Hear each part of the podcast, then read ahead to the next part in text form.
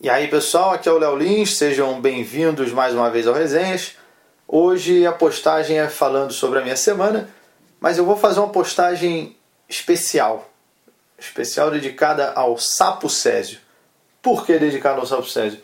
Porque esse ano, 2017, completa 30 anos do acidente radioativo com CS-137 em Goiânia, que foi a inspiração para a história do Sapo Césio.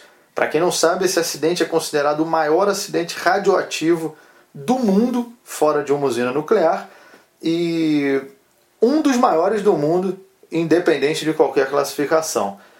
E aí, baseado nessa, nessa história, eu pesquisei muito ela quando, quando fui escrever o livro do Sapo. É um acidente que até, até hoje tem consequências em Goiânia por conta disso, contaminou várias pessoas com radiação. E aí eu, eu escrevi um livro que eu lancei através de crowdfunding. Muito, muito obrigado mesmo a todo mundo que contribuiu com esse projeto, que foi uma coisa que eu me dediquei muito para fazer e fiz para vocês, tipo, para a galera que curte o meu trabalho mesmo. Tanto que eu peguei uma editora basicamente para me entregar os livros que eu precisava. É, não tem uma distribuição grande. Se alguém falar, pô, eu procurei na livraria, não é fácil você achar esse livro em diversas livrarias é, é uma coisa que eu fiz para os fãs. Então, por isso eu fiz ele pelo financiamento coletivo e agradeço muito a todos vocês que ajudaram esse livro a sair do papel. E aí hoje eu vou fazer o seguinte: para quem já leu, vai ter uma experiência a mais, para quem não leu, é um jeito de conhecer. Eu vou ler para vocês o prefácio da história do Sapo Césio, que é a introdução a aventura desse anfíbio. Tá legal? Então, assim como Cid Moreira narrou a Bíblia, agora Léo Lins narra Sapo Césio.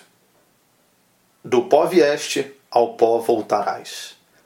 Como guerreiros em busca de espólios, dois catadores de lixo vagam pela cidade em busca de metal, papelão e outros materiais recicláveis. Em meio às suas andanças, chegam ao que parece ser uma fábrica abandonada na verdade, um centro de radiologia, local utilizado para a realização de exames médicos.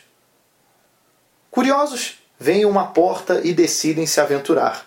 Nem sequer pensaram nos perigos que poderia haver ali dentro, como ladrões, traficantes de escravas sexuais, drogados em abstinência ou até mesmo um exército de crianças do Estado Islâmico. Os homens passam pela porta, o local está escuro. Um deles tira o celular do bolso e usa-o como lanterna. Parece um hospital abandonado. É possível ver algumas máquinas, aparelhos e leitos. O ar é frio, pois há anos não recebe a visita do sol. O local está empoeirado e mofado. O odor lembra-o de um idoso sem banho há dias. As marcas do tempo são visíveis. A ferrugem tomou conta de uma maca, assim como sardas no rosto de um ruivo. E as paredes estão cheias de manchas, como se tivessem vitiligo. Um dos objetos chama mais atenção uma máquina grande que parece conter muito metal e ferro. Os homens se aproximam dela e é possível ver o desenho de uma cobra enrolada em um bastão. Esse símbolo é conhecido como bastão de Asclépio. Um dos homens, chamado Heimer, fala: Essa máquina devia ser usada para fazer algum exame médico. E o outro o questiona: Como sabe disso? Ele responde: Eu li no jornal uma vez que essa cobra enrolada no pau é o símbolo da medicina. Cobra enrolada em pau devia ser o símbolo da parada gay, diz seu amigo Beto, que ri da própria piada. De fato, Heimer estava certo. Porém, se soubesse astrologia, poderia interpretar que uma serpente é sinal de perigo e muitas vidas teriam sido poupadas. Os homens levaram o que conseguiram para fora do hospital e começaram a colocar as coisas na caçamba de seus carrinhos de mão. Guardaram algumas cadeiras e outros pequenos objetos. Restava agora a grande máquina. Decidiram separá-la em pedaços para que cada um pudesse levar uma parte. Dentro da máquina encontraram uma pesada caixa de metal. A caixa possuía um pequeno orifício que emitia uma luz brilhante, como se uma estrela estivesse aprisionada. Os amigos se olharam sem saber exatamente o que fazer, até que Heimer disse: hum, Acho melhor não abrir isso, cara. Já ouviu falar da caixa de Pandora? É uma caixa que tinha muitas coisas ruins e avisaram a Pandora para não abrir, mas ela não resistiu e abriu. Beto, seu amigo, emenda. É por isso que sempre digo: estudar é igual se atrasar. Essa história da caixa me lembra o mesmo golpe publicitário que inventou a AIDS. Reimer, espantado, diz: Mas como assim? E Beto responde: A AIDS deixou as pessoas com medo de sexo e a Pandora com medo de abrir caixa. Enquanto falava, ele pegava uma barra de ferro para usar como pé de cabra e arrombar a caixa. Vai ficar aí me olhando ou vai ajudar? Reimer, sem jeito, pegou outra barra de ferro e uma chave de fenda, e após alguns minutos de esforço abriram a caixa. Dentro dela havia um pó azulado. A lua estava nascendo e sua presença tornava mais intenso o brilho do pó misterioso. Infelizmente, o homem que lia jornais não estudou o suficiente para saber que esse brilho era devido a um elemento radioativo, o Césio 137.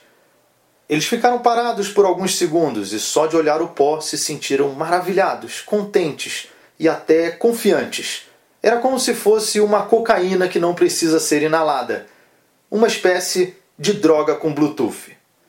Na verdade, o pó despertou esses sentimentos, pois fez os homens entrarem em contato com seu lado infantil.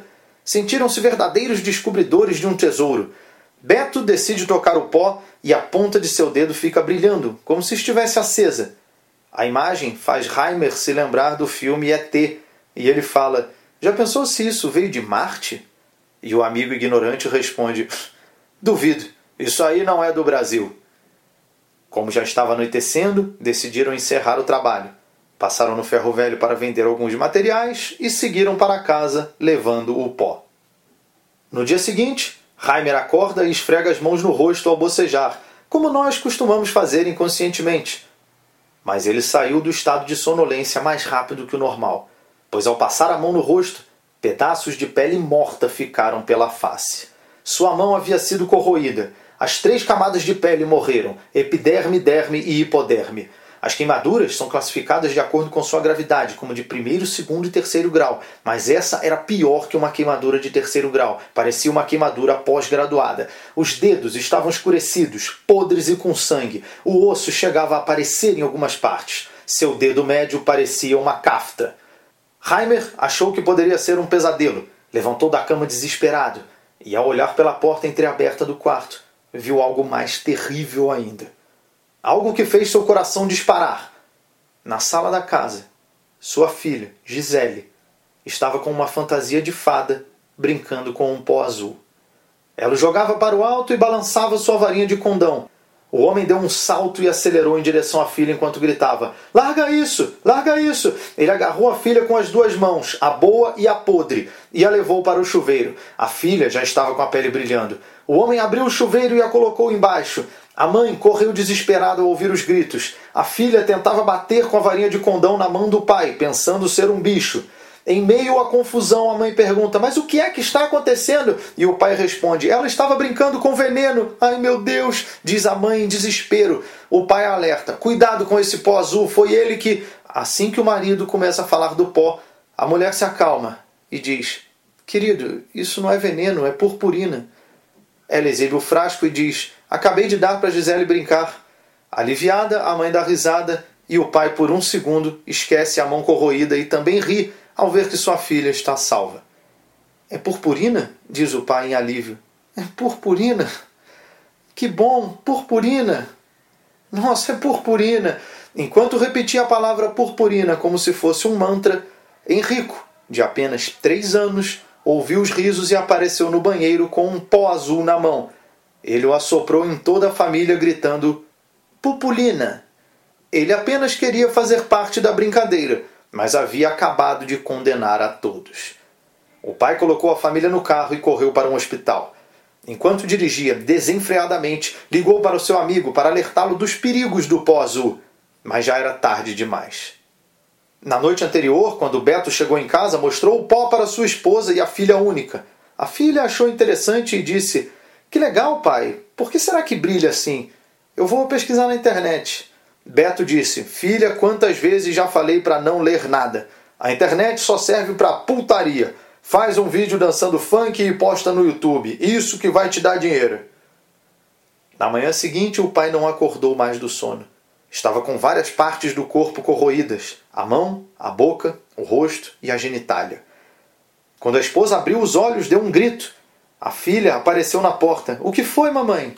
Pega o telefone rápido, disse a mãe. Enquanto a mãe chamava a ambulância, a menina achou que o culpado daquilo era o pó azul. Ela colocou uma luva, pegou uma pá, recolheu o pó, foi até o banheiro, jogou tudo no vaso e deu a descarga.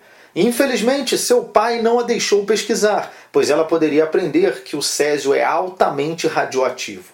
Os dois amigos encontraram na caixa cerca de 30 gramas. Parece pouco, mas é suficiente para gerar aproximadamente 23.500 toneladas de lixo radioativo.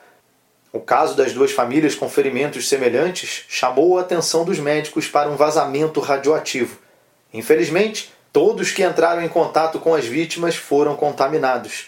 Os metais vendidos ao ferro velho estavam contaminados e, como foram passados adiante, contaminaram outras pessoas, Todas as pessoas contaminadas com radiação, ao chegarem perto de outras, ou seja, ao pegar um ônibus ou comerem uma lanchonete, também as deixavam contaminadas. O governo enviou policiais, bombeiros e especialistas em radiação para conter esse terrível acidente.